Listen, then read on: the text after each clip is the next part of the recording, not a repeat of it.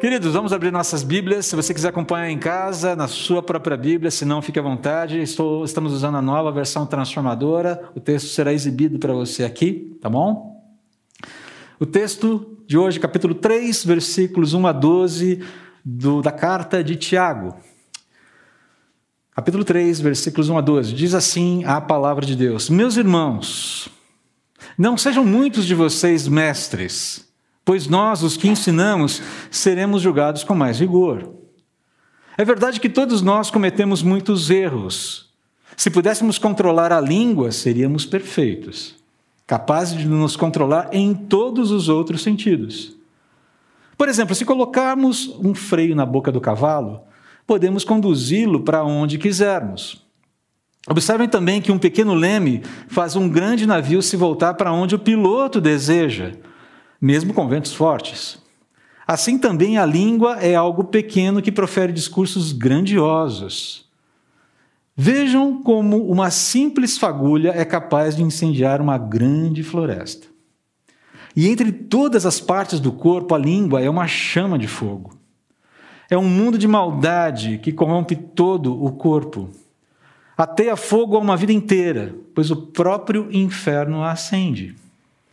O ser humano consegue domar toda espécie de animal, ave, réptil e peixe. Mas ninguém consegue domar a língua. Ela é incontrolável e perversa, cheia de veneno mortífero.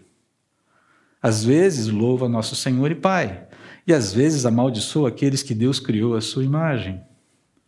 E assim, bênção e maldição saem da mesma boca. Meus irmãos, isso não está certo. Acaso de uma mesma fonte pode jorrar água doce e amarga? Pode a figueira produzir azeitonas ou a videira produzir figos? Da mesma forma, não se pode tirar água doce de uma fonte salgada. Evidências de uma fé vitoriosa. Ah, existe um conceito que nós precisamos sempre revisitar aqui uma, uma, um ensino, uma, uma, informação básica. Quando a gente fala de fé vitoriosa, não é fé, aquela fé triunfante que sai se pro, proclamando aí, em nome de Jesus vai acontecer, como se é, o nome de Jesus fosse uma varinha mágica que você dá uma tilintada e a coisa acontece. Não é aquela fé triunfalista boba, sem qualquer base, sem qualquer fundamento. Uma fé vitoriosa é aquela que persiste em viver obedientemente a Deus, aplicando os princípios que Deus nos revelou, para impactar a sociedade, mostrando que Deus é real, que a vida com Deus é real e que as transformações que Ele propõe são reais. Então tem muito mais a ver com obediência, com testemunho de vida, de fé, do que simplesmente ah, grandes eventos ocorrendo, ocorrendo é, de uma forma miraculosa em torno da nossa vida, ok? Então, é, é, disso que fala. E é interessante, porque a gente está falando de hoje de, de, uma evidência de fé vitoriosa no que diz respeito à língua. E o texto de Tiago não é muito positivo, se você parar para pensar. E de saída você deve estar tá se perguntando: ok, como é que eu faço para associar fé vitoriosa a um texto que diz para mim que eu tenho um grande problema? Bom, em primeiro lugar, deixa eu colocar para vocês o seguinte: deixa eu contar para você um segredo, caso você não tenha percebido. Todos nós estamos no mesmo barco em relação a essa questão. Ok? Bem-vindo ao clube. Não sei se bem-vindo é a palavra certa, mas o fato é que está todo mundo no mesmo barco aqui. Então, se no capítulo 2, Tiago alertou os crentes sobre os perigos de uma fé inútil, uma fé que não age, o pastor Cláudio é, explorou fartamente esse assunto nas últimas duas mensagens, falando da questão da necessidade de envolvimento, de engajamento. E, pastor Cláudio, já houve algumas movimentações aí de doações essa semana no Hub. O pessoal não ficou aqui ouvindo os grilos cantarem o tempo todo, né? O pessoal começou a se mexer. Precisamos nos mexer mais, mas já houve movimentação. Mas é, foi, foi falado, foi ensinado claramente aqui que uma fé verdadeira ela age, ela se interessa, ela é generosa. Mas agora, Tiago vai falar: bom, ok, não é só uma fé que age, mas também a, a, existe aqui a, a, necessidade de falarmos sobre a fala inútil. Se a fé, é, a fé inútil é, é, um, é algo insosso, uma fala inútil é algo desastroso. Agora, lembre-se, Tiago já deu tom sobre esse assunto uh, lá no final do capítulo 1. Quando ele, capítulo 1, versículos 26 e 27, deve estar aí na sua projeção. Ele fala assim: se algum de vocês afirma ser religioso, mas não controla a língua, engana a si mesmo e sua religião não tem valor. Todo esse aparato religioso em torno de vocês aí não serve para nada. É um grande castelo construído nas nuvens. Não tem fundamento, não tem fundação. A religião pura e verdadeira aos olhos de Deus, o Pai é esta: cuidar dos órfãos e das viúvas em suas dificuldades e não se deixar corromper pelo mundo. Lembram-se desse, desse texto? Nós já falamos sobre ele. Então não é apenas a fé sem obras, sem ação que causa perturbação. Uma fé sem cuidado no falar também é perturbadora, porque ela vai revelar inconsistências, incoerências no coração.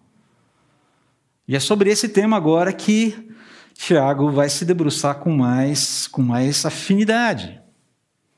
Então, assim, as questões sobre a língua, sobre o nosso falar, é, mencionado anteriormente, capítulo 1, é agora expandido aqui no capítulo 3. Eu quero passar aqui. Ah, Deixa eu seguir em frente aqui. Tem outro texto de Mateus que nós não vamos ler agora, que diz respeito ao ensino da, dessa mensagem passada. Mas entramos aqui então na evidência número 6 sobre a fé vitoriosa. Qual é essa evidência? A fé vitoriosa ela persiste nos cuidados com o falar. Todos nós temos problemas com a fala, isso é ponto pacífico. O Tiago falou: não tem jeito, não dá para escapar disso. Isso é inescapável. E não é um problema que eu tenho e o outro não tem, e não é um problema que eu posso olhar para lá, ah, você, hein? Olha só, não, nós estamos no mesmo barco.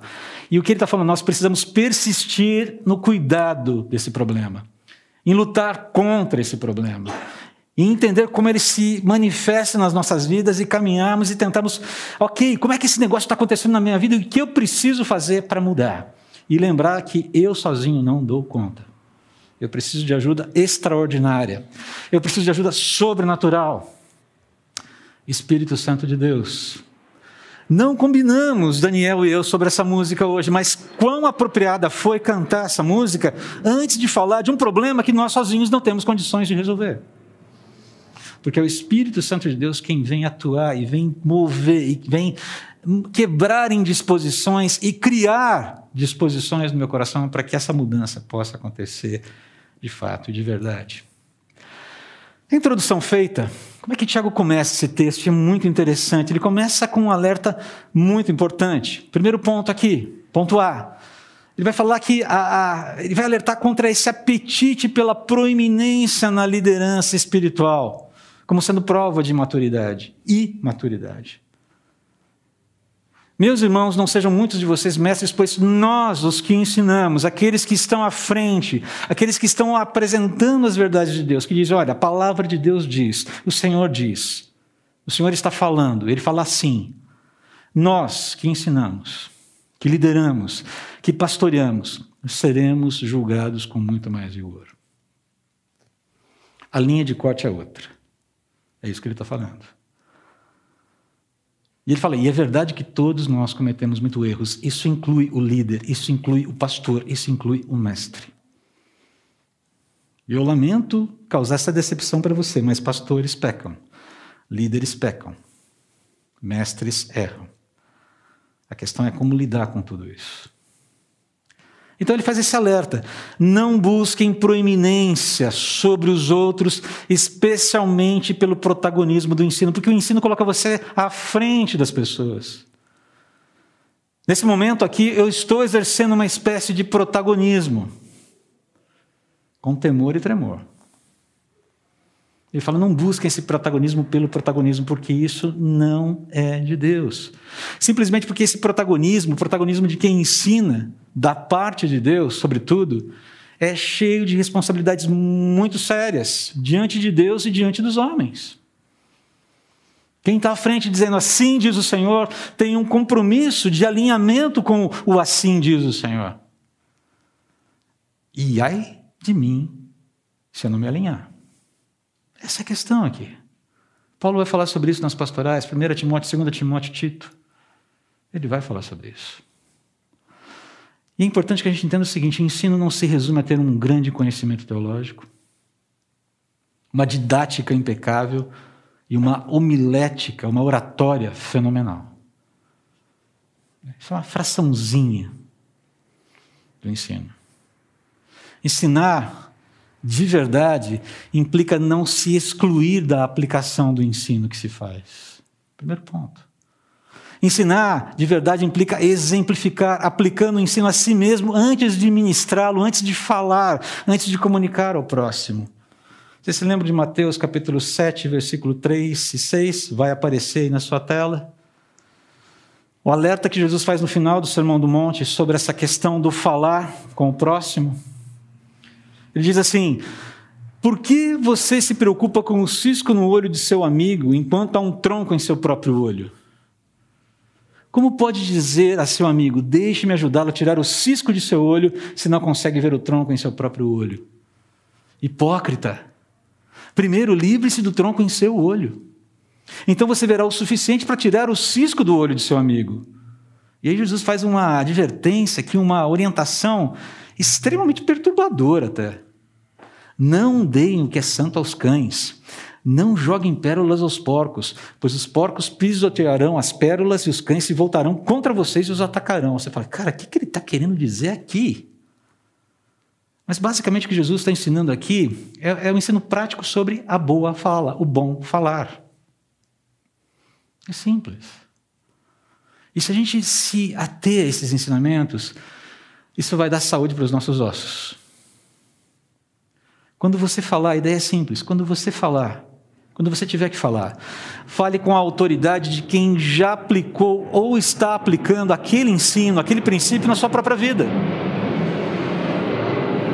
Antes de tirar o cisco do olho do meu irmão, eu preciso me examinar. Peraí, como é que eu estou nessa área?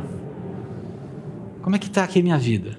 E a partir do momento em que eu consigo me examinar francamente naquela área, ainda que seja no processo, eu tenho condições de ir lá e ajudar o meu irmão a se examinar naquela mesma área. Mas tentando é, construir, edificar, resgatar, restaurar, fortalecer, encorajar. E não simplesmente dizer, ah, mas você, hein, pecador miserável que vai para o inferno, se não se arrepender dos seus pecados. A ideia é resgate, a ideia é restauração, a ideia é encorajamento, a ideia é, é fortalecimento mútuo. E quando a gente sabe quanto trabalho dá para lidar com um determinado, uma determinada área da nossa vida, a gente se torna mais empático com quem está enfrentando aquele mesmo problema, não é verdade? Pare para pensar se não é assim. Eu sempre. É, é, é, engraçado quando eu me vejo na fraqueza do meu irmão, vendo, me lidando com as mesmas fragilidades que ele tem porque eu consigo entender o quanto a graça de Deus é que está me sustentando ali e, e, eu sou desafiado por Deus a ministrar o mesmo tipo de graça da qual eu estou sendo alvo, daquela, daquela, da, da graça que eu estou recebendo de Deus, da, alva que eu, da, da graça que eu sou alvo. Essa é a ideia aqui. Então não é se esquivar de ajudar o irmão a tirar o seu cisco, mas entender que antes eu preciso ver a trave. Ela pode estar ali, pode até não estar. Mas pode ser que esteja. Eu preciso tomar cuidado com isso. E o segundo é, ensino aqui, prático de Jesus sobre a boa fala, é quando falar, fale com a inteligência de quem sabe a quem deve falar e o que deve falar. Essa última orientação de Jesus aqui, não deem o que é santo aos cães, nem joguem pérolas aos porcos, ela é dura, mas basicamente o que Jesus está dizendo, olha, gaste tempo com quem tem o coração e a mente abertos, interessados e ensináveis. Gaste tempo com essas pessoas. Na verdade, ele dá uma ordem negativa. Ele fala: não gaste tempo com gente que não faz isso. Eu fiz uma proposição positiva aqui para amenizar um pouco o tom. Que Deus me que Deus me perdoe pela minha, pelo meu eufemismo. Eu estou sendo aqui simpático. Jesus foi com os dois pés no peito aqui, gente. Não teve jeito. Ele falou assim: não gaste seu tempo com gente que não está aberto, com gente que não é interessado, com gente que não é ensinável, com gente que não quer entender o que está acontecendo. Porque no momento que você tentar ajudar, ele vai se voltar contra você e vai te atacar. Já aconteceu isso com você alguma vez? Com a maior das boas intenções, com a melhor das intenções, você quis ajudar. E o que você viu de volta foi o quê? Agressividade, acusações e seja lá o que for. Jesus fala: seja sábio. Seja sábio. A gente vai falar um pouquinho mais sobre isso nas aplicações, nas dicas finais, nos princípios bíblicos sobre a boa fala, e vão nos ajudar. Então, essa ideia aqui de que nós precisamos ser cuidadosos na nossa, no nosso proceder. Né? Interessante que Hebreus capítulo 13, versículo 7, o próximo versículo aí, ele fala assim: lembrem-se de seus líderes que lhes ensinaram a palavra de Deus. Pensem em tudo, todo o bem que resultou da vida deles e sigam seu exemplo de fé. Ele está falando assim: considerem, avaliem, abram-se para esse exame de pessoas que andaram nos caminhos que estão sendo propostos para vocês e lutaram com as suas próprias inquietações, fragilidades e limitações, mas deixaram um legado, deixaram um exemplo. Essas pessoas precisam entrar no nosso radar como referenciais. Elas precisam ser seguidas no seu exemplo. Ainda que tenham errado, porque muitas vezes erram.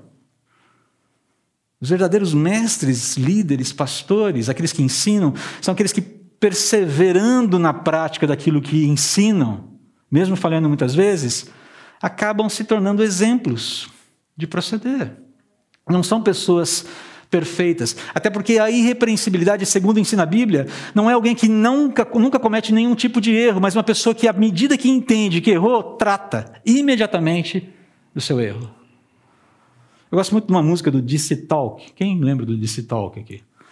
A geração é só, só velho, só velho, né? Mas a música é legal. Just Between You and Me. Eu já era mais velho que vocês naquela época. Mas tem, assim, é uma música muito interessante, porque ela está baseada no, no, no, ensino de Jesus, também no Sermão do Monte, no capítulo 5, dos versículos 23 e 24, que eu vou ler daqui a pouquinho para vocês. Na verdade, o ensino é simples. Portanto, se você estiver apresentando uma oferta no altar do templo e se lembrar de que alguém tem algo contra você, deixe sua oferta ali no altar, vá, reconcilie-se com a pessoa, então volte e apresente a sua oferta. Isso é a mecânica da irrepreensibilidade. Isso é ser irrepreensível. Mas olha só a música que interessante. E um sonzinho é legal. Não é verdade, Carlos? Não é verdade, Daniel? Vocês conhecem, vocês sabem, ela está aprovada. Tem dois aqui que estão aprovando comigo. Depois ouçam, busquem lá no seu Spotify, no seu Apple Music, Just Between You and Me, do, do DC Talk. Muito legal. Ele fala: olha, se a confissão é o caminho para a cura, o perdão é a terra prometida. Sinto muito pelas palavras que falei. Ele está dizendo: eu, eu falhei com um amigo. Sinto muito pelas palavras que falei, por ter traído um amigo. Temos um amor que vale a pena preservar e um vínculo que eu irei defender. Olha que coisa linda. E mais para frente ele diz: Em minha busca por Deus, estou sedento por santidade. Enquanto me aproximo do Filho, devo considerar isso. Ofensas não resolvidas me mantêm longe do trono antes de adorá-lo, meus erros, meus erros devem ser tratados. Que letra. E a música é boa também. Não busquem proeminência sobre os outros pelo protagonismo do ensino, pois há uma responsabilidade enorme sobre os ombros de quem ensina, lidera, pastoreia. E um dos maiores exemplos é trate do problema tão logo você tenha consciência dele. Queridos, essa é uma das marcas do cristianismo. Não somos pessoas isentas de erro, especialmente no que diz respeito à fala, mas todo evento pecaminoso da nossa vida, tão logo ele, ele bata a nossa porta e abra a nossa consciência para a sua existência, ele precisa ser resolvido com diligência. Isso é ser irrepreensível. E ser resolvido na presença de Deus e, na, e, e com quem precisa ser resolvido. Esse é um dos, dos pontos essenciais aqui. Muito bem, então esse primeiro alerta de, de, de Tiago aqui já nos, nos orienta. Ok, ah, entendi. Não devo tentar buscar essa proeminência que é pecaminosa, que é fruto de maturidade, não, na verdade. Entendendo que há uma responsabilidade muito grande de quem ensina, de quem lidera, de quem está à frente. E peço a vocês que orem pelos pastores dessa igreja, pelos líderes dessa igreja. Precisamos das suas orações. Precisamos. Porque cuidar do rebanho de Deus não é uma tarefa simples. É a mais nobre das tarefas.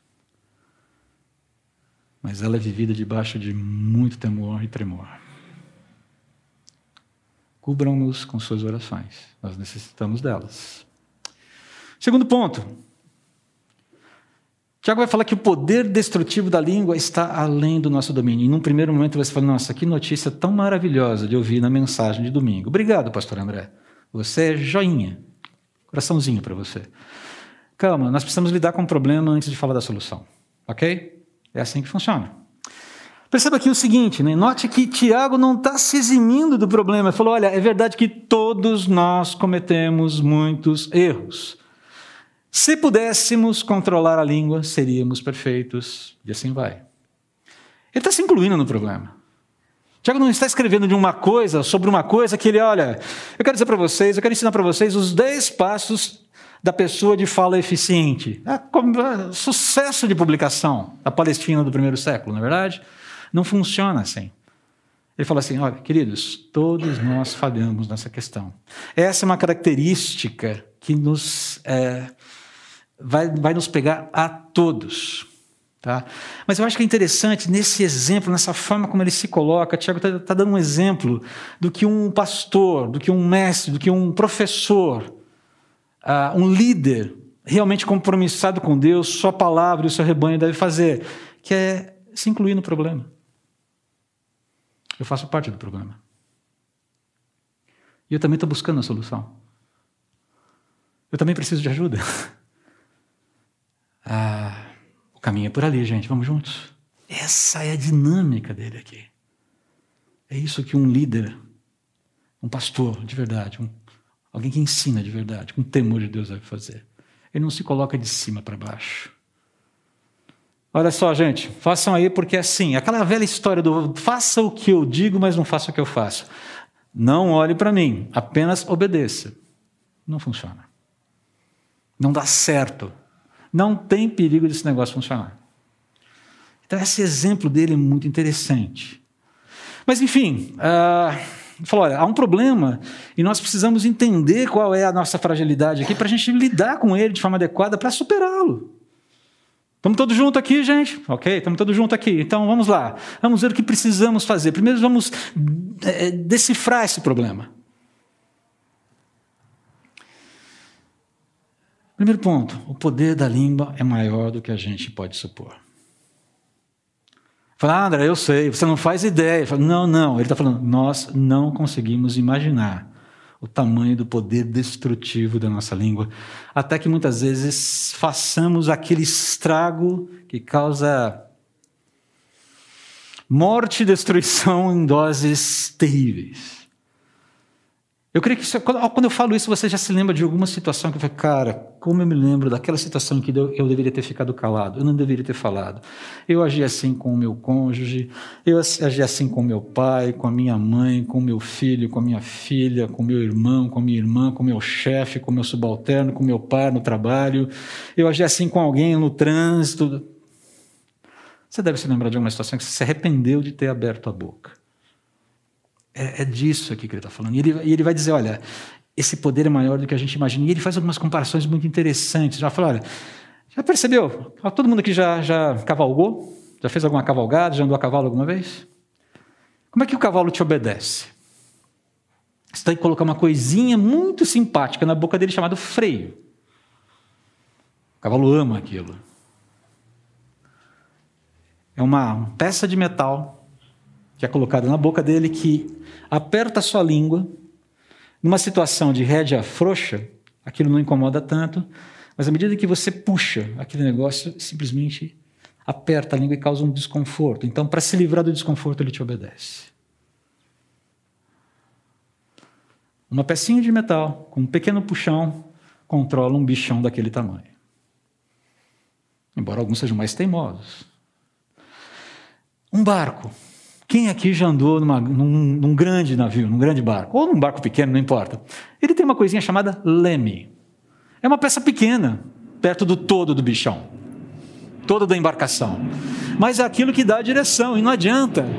Você aplicou uma força no timão, você aplicou uma força, o piloto aplicou uma força naquela, naquela no, no timão, na, na, na, no volante que se utiliza nos barcos modernos, e imediatamente aquela informação é passada para o leme, o leme vira e o barco vai. Não tem jeito, ele segue o rumo que o pequeno leme estabeleceu.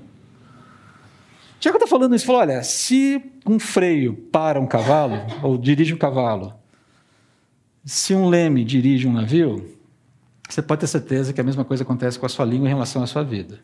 É assim que funciona. A pequena língua é capaz de causar grandes movimentos, grandes estragos. É essa a ideia aqui. Aí ele chega na parte B do versículo 5. Vejam como uma simples fagulha é capaz de incendiar uma grande floresta. Incêndios não começam grandes, né? Eles começam pequenos. Só precisa ver as condições ideais. Ah, e entre todas as partes do corpo, versículo 6, a língua é uma chama de fogo, e vai piorando. É um mundo de maldade que corrompe todo o corpo. Ateia fogo a uma vida inteira, pois o próprio inferno a acende. Parece roteiro de filme de terror isso, né? E é interessante aqui que ele fala, olha, pois o próprio inferno a acende. A palavra que Tiago usa aqui é Geena, Guiena aqui é, é, a determinação, é o nome do Vale de Inon, também conhecido ali no sul de Jerusalém, é um depósito de lixo, um vale onde todo o lixo de Jerusalém era jogado e ali o fogo era tocado para queimar o lixo. Um lugar mal cheiroso, um ambiente desagradável. Hoje não é mais assim. Né? Mas na época de Jesus, no primeiro século era, era um lugar onde o lixo era jogado, o fogo era tocado para queimar. Não sei quantos de vocês aqui são na época em que, é, talvez por questões de falta de, de, saneamento básico, as casas tinham no fundo um, um aterro, uma, um buraco onde você jogava o lixo lá, metia fogo e ia cobrir. Alguém se lembra disso aqui? Isso eu me lembro porque na casa do meu avô havia isso. Era assim, eu, assim, eu, a senhora se lembra? A, a mãe da Ana se lembra, a mãe da Ana Schenker se lembra. Eu me lembro que na casa do meu avô tinha isso. Meu avô tinha uma casa enorme, com um quintal grande, e ali tinha o aterro. O mais curioso é que a casa já tinha saneamento básico, mas ele continuava fazendo aquilo, eu não sei porquê. E ele pegava, e era um buracão de uns 3 metros de diâmetro, e o desespero do meu pai dos meus tios, né, com os filhos, os, os sobrinhos, era aquela molecada brigando, brincando no pomar e de repente alguém caía ali dentro. Porque havia coisas ali, inclusive, que machucavam. E meu avô nunca se preocupou com aquilo. Quando eu lembro a palavra guiena aqui, eu lembro do buraco no quintal do meu avô. Ele tocava fogo de vez em quando. E aquilo queimava, que era uma maravilha. Porque tem o quê? Metano. Tem combustível ali. O ar é volátil. Pô, quando eu via, eu, eu, amava ver meu avô tocar fogo naquele lugar, porque subiam aquelas labaredas. E às vezes ele pegava, colocava só um pouquinho de gasolina, é só para dar ignição. Impressionante. É, esse é o quadro aqui. O que, o que a, a Tiago está querendo dizer é que, olha, é, é, essa volatilidade é o combustível da língua. Mas é uma volatilidade que está num outro lugar. Essa volatilidade, ela, ela, a, a, língua é o estopim, a língua é, é, é, é digamos, é o, é, o, é, o, é o material que queima, que, que, que, que transmite a queima, mas alguma coisa dá ignição na língua. A gente já sabe o que é isso. Coração do homem. Já estudamos sobre isso. Jesus, capítulo 15, de Mateus, versículo 19, diz: Do coração tem os maus pensamentos, homicídio, adultério, imoralidade sexual, roubo, mentiras e calúnias. Tiago, no capítulo 4, diz: De onde vêm as discussões e brigas no seu meio? Como é que a gente discute? Como é que a gente briga? Falando. Às vezes se socando também. Mas não existe soco sem fala no sendo box. certo? Normalmente, para virar soco tem que ter troca de farpas verbais antes. Não é assim que funciona? Pega lá as brigas dos seus filhos em casa. Como é que começa? Começa com uma fala meio enviesada, não é verdade? E daqui a pouco a coisa vai crescendo, vai crescendo. Daqui a pouco o tom se altera. E daqui a pouco está um amontoado em cima do outro. Ah, vem cá, seu miserável, tá, agora eu vou te mostrar com quantos paus se faz uma canoa. Normalmente não é com essas palavras doces, né? Existe mais intensidade. O Nomoto está aqui dizendo assim, é verdade, mas não é só na vida do Nomoto que isso acontece. Isso acontecia em casa, na minha casa. Quatro filhos. Ah, normalmente, as discussões, as brigas acontecem, elas começam com palavras que vão se tornando mais ásperas entre casais, não é assim que funciona? Uma palavra dita meio fora do lugar, ou dita de uma forma que o outro acha que está fora do lugar, porque isso também pode acontecer, já é motivo muitas vezes para tensões. O que você está querendo dizer com isso? Por que você disse isso? E, a, a, e o ânimo se transforma muito rapidamente por conta dessas questões do coração. Mas ele continua aqui. O ser humano consegue domar toda espécie de animal, até cavalos a gente consegue domar. E com alguma experiência, você consegue é, conduzir uma grande embarcação. Mas a língua a gente não domina. Mas ninguém consegue domar a língua. Ela é incontrolável e perversa, cheia de veneno mortífero. Língua perversa, cheia de veneno mortífero. Dentro do judaísmo, isso é chamado, sabe como? De Lashon Hara, língua do mal. Refere-se à fofoca, à calúnia, ao boato, à difamação e todos os outros maus usos da fala. Lashon Hara língua do mal. É uma prática condenada severamente pelo Talmud, aquele registro da lei oral, doutrina, lei moral e tradições dos judeus. Dentro da, da do Talmud está escrito assim: se alguém fala Lashon Hará, se alguém é língua do mal, é como se ele negasse a Deus. Olha que acusação, olha que afirmação, na verdade, séria. Se alguém pratica Lashon Hará, é como se ele negasse a Deus. Está lá é, na parte do no, no Seder Kodashim, Coisas Sagradas, no livro Arakim, Consagração.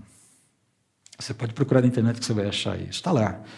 Se você fala, se você fala Lashon Hará, você está negando a Deus. Calúnia, fofoca, difamação. Mas interessante é que o pecado de Lashon Hará é classificado igualmente aos pecados de idolatria, imoralidade sexual e assassinato no Talmud. E eram pecados que o judeu, o judeu preferia morrer a cometer esses pecados. A fala caluniosa, a fala ruim, o lachon, a língua do mal, ela é associada a esses pecados terríveis. Né? Agora, sabe o que é interessante aqui? Por assim dizer? A nossa língua, a despeito de todo esse poder de fogo que ela já tem desde lá, de trás, desde o início dos tempos, a nossa língua hoje ela ainda foi, ela foi ainda mais empoderada, na é verdade. Ah, hoje toda língua tem um megafone de plantão. Toda língua tem um megafone. O megafone de plantão à disposição para colocar a boca no mundo sobre o que você quiser, quando quiser, como quiser. O que quiser, quando quiser, como quiser.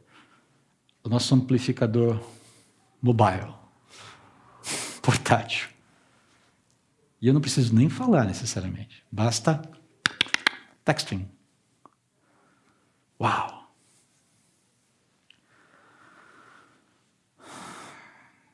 Recentemente, Helene e eu, não vou dar detalhes aqui porque não vem ao caso, mas recentemente Helene e eu acompanhamos uma celebração pela internet é, muito bonita e muito significativa, porque envolvia duas pessoas que passaram por é, situações muito difíceis num, num passado não muito recente e no passado recente.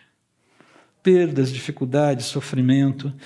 E, e essas pessoas, elas, elas é, juntas venceram, pela graça de Deus, aquelas dificuldades e, e numa situação de celebração, cultuavam a Deus pela, pela, pelo vencer aquelas dificuldades e quiseram compartilhar aquilo com vários amigos em função da impossibilidade da pandemia, de se reunir muita gente, aquela coisa toda. E fizeram um evento muito bonito, ao ar livre, é, com todos os cuidados e tudo mais. Sabe o que foi interessante?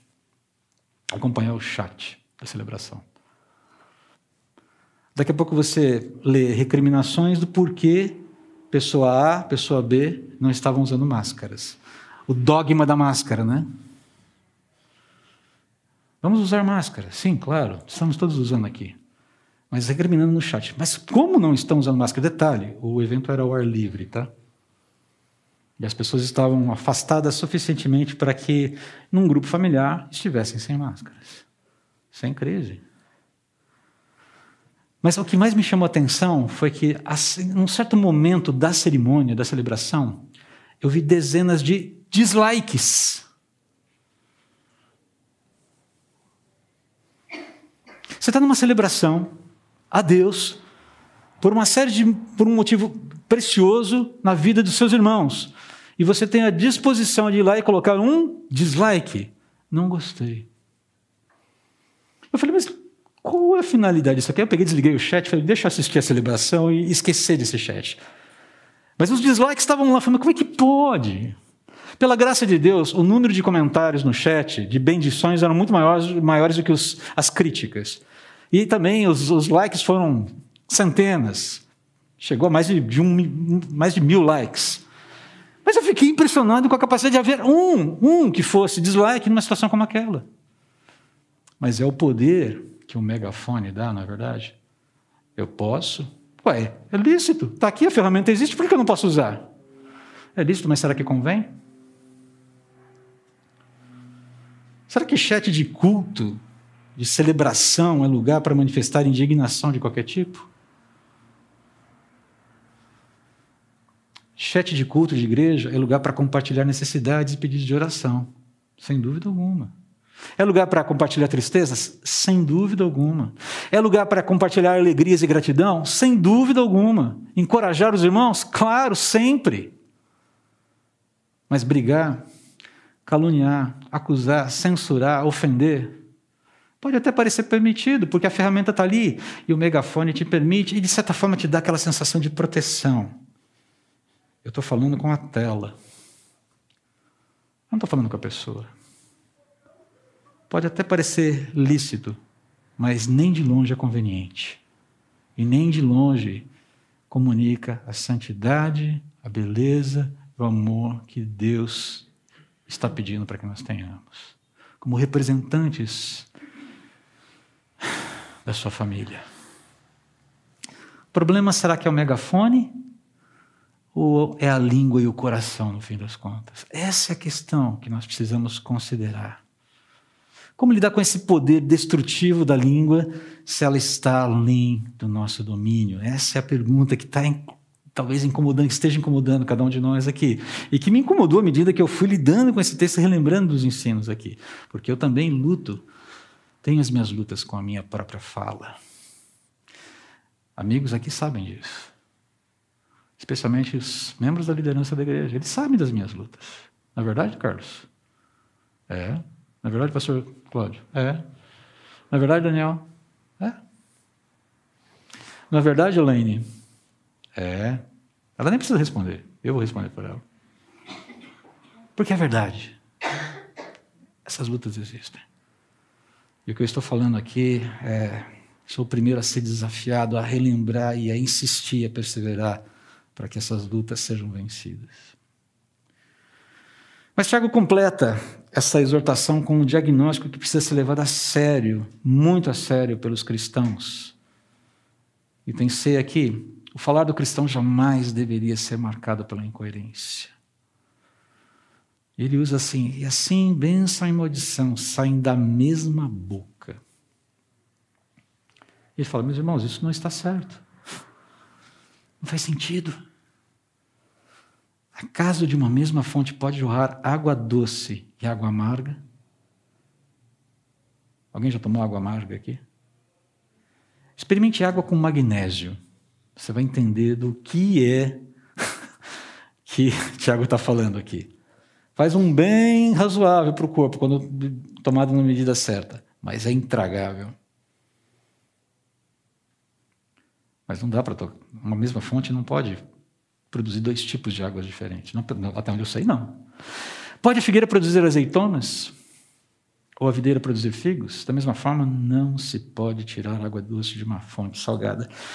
Essas perguntas retóricas de Tiago visam uma única resposta. Não, não dá, não tem condições, não tem como fazer isso. Ele está fazendo perguntas retóricas. A, a resposta, logicamente, coerentemente, é não, Tiago, não dá. Uma mesma fonte de água não produz dois tipos de águas diferentes, completamente diferentes. Uma figueira vai produzir figos, ela não produz uvas. Uma videira produz uvas, não produz figos nem outra fruta. A pergunta então é: dá para fazer jorrar de uma fonte de água salobra, salgada, água doce? E aí a pergunta que a gente precisa fazer para a gente mesmo nesse momento é: o que anda jorrando do nosso coração? Água salobra ou água, ou água doce? O que anda jorrando do nosso coração? Uma outra pergunta que me incomodou enquanto eu estava estudando esse texto é por que, que os cristãos têm polarizado tanto uns com os outros? Ao ponto de parecer mais água salobra do que água doce na direção uns dos outros. Aí alguém pode chegar e falar, ah, talvez seja porque a gente tem um megafone de plantão agora que a gente pode ficar usando o tempo todo, não é, pastor? Não sei. Particularmente eu creio que é uma explicação um pouco mais desafiadora aqui. Quero exemplificar para vocês nesse momento. Por que os cristãos têm polarizado entre si? Tá? Ah, existem três categorias de convicções autenticamente cristãs que nós precisamos ter em mente aqui. Eu quero ser bem objetivo aqui. Dogmas, doutrinas e opiniões. Todos nós lidamos com elas de uma forma ou de outra. O que são os dogmas? São aquelas verdades essenciais e não negociáveis do cristianismo, aquilo que a gente chama de ortodoxia. É o cerne da identidade cristã. Discordar delas é incorrer em heresia e apostasia. Há um único Deus, Criador de todas as coisas. Dogma. O homem está destinado a nascer e morrer uma só vez. Dogma. Deus encarnou, viveu, morreu e ressuscitou. Dogma. O único que pode nos salvar da nossa incapacidade, da nossa alienação de Deus, é o próprio Deus. Dogma. Não há outro caminho para arrependimento, para restauração, para religação com Deus, senão o próprio Cristo, o próprio Deus. Dogma inegociável. Deus criou homens e mulheres, dogma. Dogma. Inegociável. Deus criou o homem como uma unidade psicofísica, dogma. O corpo não é algo à parte do ser, o corpo faz parte do ser. E isso tem implicações tremendas na forma como as pessoas, inclusive, lidam com a sua própria sexualidade. Mas nós temos doutrinas também, convicções importantes para a tradição de uma comunidade específica. Doutrinas são o produto do processo do pensar teológico. Quer ver um exemplo disso, de como as coisas diferem? Todos os cristãos sabem por ordenança do Senhor Jesus, que nós temos duas, dois memoriais que devemos cumprir sempre. Quais são eles? Batismo e ceia. Mas as denominações cristãs, as muitas linhas, agem com protocolos e processos diferentes em relação ao batismo, em relação à ceia. Mas na essência, há um dogma há memoriais estabelecidos pelo Senhor que precisam ser respeitados. Ainda que dentro de uma determinada denominação, a doutrina diga que a forma de proceder com a ceia é de uma maneira, a forma de proceder com o batismo é de outra forma. Devemos brigar por isso? Já vamos falar sobre essa questão daqui a pouco. E por fim, há, há as opiniões. Aqui nós estamos lidando com um terreno bem complicado. Porque as opiniões nada mais são do que conjecturas pessoais sem uma justificação sólida na maioria das vezes. São as especulações que nós fazemos sobre a realidade e como as coisas devem funcionar. Se você pegar e transferir isso aqui para um gráfico mais claro, pense aqui em duas pessoas. Essas duas, desses dois conjuntos de esferas parecem alvos, duas pessoas diferentes. Quando o dogma está no lugar certo, quando essa pessoa tem a sua vida organizada em torno daquilo que o dogma é aquilo que é inegociável, aquilo que deve ser, aquilo que é a, é a representação da realidade. Ainda que a sua doutrina difira um pouco da outra, se os dogmas são os mesmos, é possível haver um certo entendimento, uma certa permeabilidade à forma do outro pensar e agir na sua maneira, na sua doutrina, por assim dizer. Talvez eu não concorde com o batismo de crianças, é, de bebês, de pessoas que ainda não se não declararam sua fé em Jesus. Mas eu não vou brigar com isso com o meu irmão que diz que sim, pode batizar ainda quando criança. Eu não preciso discutir sobre modelos, por exemplo, escatológicos. Discussão que já, já esteve no nosso meio durante muitas vezes. Eu não vou brigar por isso. Eu já briguei muito por isso, quero dizer que eu já briguei muito. Doutrina! Aí, à medida que o tempo vai passando e os cabelos brancos vão chegando e a gente vai apanhando de Deus, entendendo que cuidar, pastorear, ensinar, envolve essa disposição de dialogar com o outro, porque eventualmente é o outro que está certo, não eu.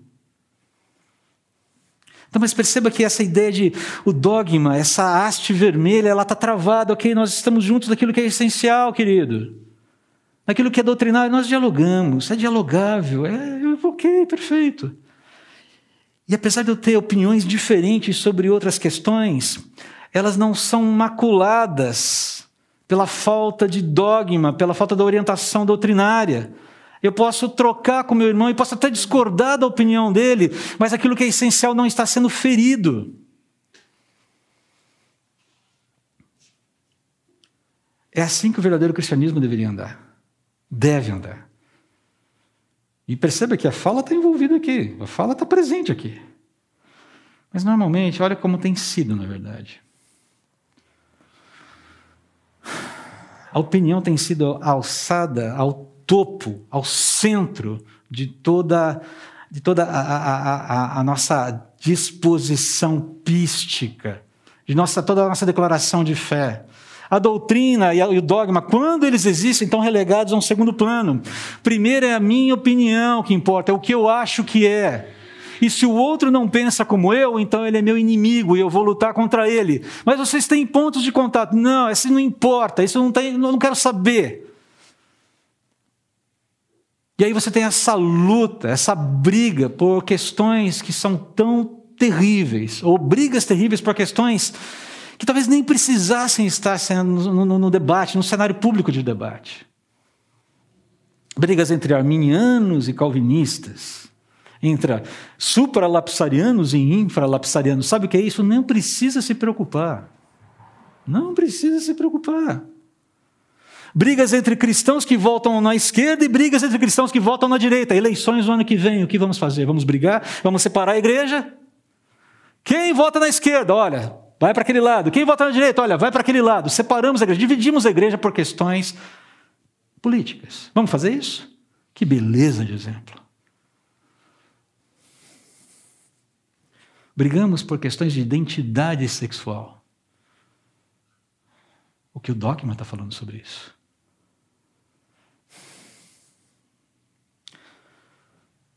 E usamos o megafone para amplificar opiniões que nem sempre são justificáveis. Que, apesar de serem as suas convicções, precisam de exame mais profundo. Apesar de serem as minhas convicções, precisam de exame mais profundo. Opiniões podem ser mudadas. E quando elas confrontam, elas são confrontadas, elas estão em choque com aquilo que é, é dogmático dentro do cristianismo, elas precisam ser mudadas. Elas devem ser mudadas. Porque se não forem mudadas, o caminho é heresia ou apostasia.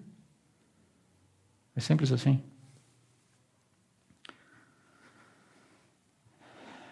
O que é inegociável dentro do cristianismo? O que é dialogável?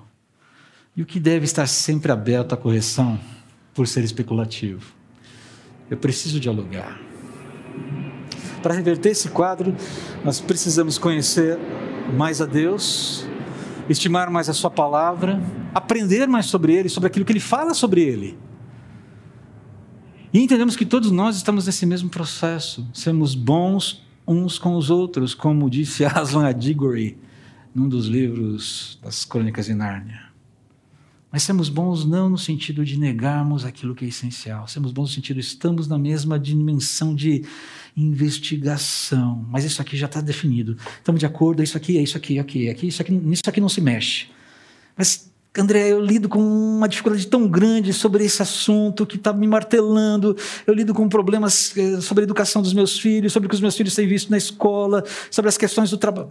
Ok, vamos sentar e vamos organizar nossas ideias aqui em torno daquilo que é inegociável, em torno daquilo que é dialogável, mas sempre entendendo que as nossas opiniões precisam estar permeáveis a esses ventos, a essa orientação que vem do Espírito Santo, daquilo que Deus já falou. Isso é assim, e fim de ponto, e fim de papo, acabou, ponto final. Quando a ortodoxia está em alta, associada a uma teologia que é irênica, uma teologia que é apaziguadora de discórdias, a polaridade entre os cristãos, queridos, baixa. Mas se você tem uma ortodoxia embaixo, associada à teologia focada em divergências, você pode ter certeza que a polaridade vai crescer e as nossas indisposições mútuas não vão ter um salto quântico aí. Parece que é assim que as coisas funcionam. Você pode até discordar de mim. As opiniões, a gente está aqui, ó. Nós queremos ser uma igreja aqui. Não queremos? Sim. É isso que a gente quer para ser Moema. É isso que nós queremos para o cristianismo, é isso que a gente quer mostrar para a sociedade que tá, com a qual a gente quer conversar. O que é negociável é negociável, o que é dialogável é dialogável. E as opiniões, elas serão sempre tratadas com respeito, desde que não firam o dogma e que entrem num, num diálogo adequado naquilo que diz respeito à doutrina.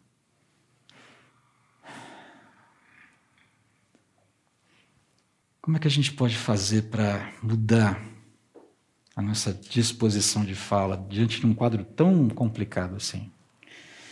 Vamos para o último ponto aqui agora. Princípios bíblicos para o bom falar. Quero ser muito claro aqui, muito rápido.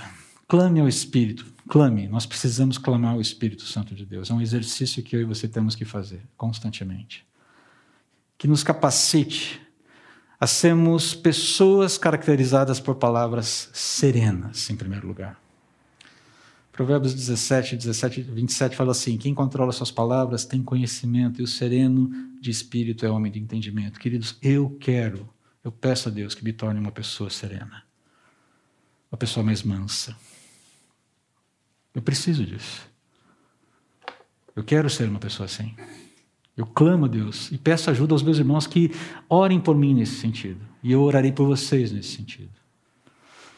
Segundo lugar, clame ao Espírito Santo que habilite você, que nos habilite. Clamemos, vamos colocar, vamos colocar no primeira pessoa do plural aqui, né? Clamemos ao Espírito Santo que, que nos habilite a sermos pessoas concisas e claras, capazes de comunicar bem com poucas palavras, economia de palavras. Não muito falar, nas muitas palavras, como diz Provérbios, não falta transgressão, mas o que controla seus lábios é sensato. Quem controla suas palavras tem conhecimento, e o sereno de espírito é homem de entendimento. Mesmo texto que a gente leu agora há pouquinho, agora há pouco. C. Clamemos ao Espírito Santo que nos conceda sabedoria, discernimento, coragem e graça para confrontarmos com a verdade, com a verdade, com aquilo que é inegociável usando palavras diretas, sempre que necessário. Como pendentes de ouro e gargantilhas de ouro puro, assim é a sábia repreensão para o ouvido obediente, Quem repreende os outros terá mais aceitação do que o que bajula demais. Por fim, o último slide. Eu quero só deixar aqui como expressão de oração final. Vai ser a nossa oração final aqui. Ah, uma partezinha de uma música que desde sexta-feira tem me impactado muito. Um grupo que eu descobri recentemente chamado Vocal Livre. Compartilhei essa música hoje no final da escola bíblica dominical. Minha oração, e essa é a nossa oração final, só é real transformação se começar em mim. Haja mais amor a começar em mim. Amor que eu tanto quero ver a começar em mim. Quem me perceber, que antes possa me reconhecer, me descrever em teu amor. Amém. Que Deus nos fortaleça e que os nossos clamores ao Espírito sejam ouvidos. Palavras serenas, economia nas palavras, palavras diretas. Vamos viver isso, em nome de Jesus. Que Deus te abençoe. Deus abençoe você.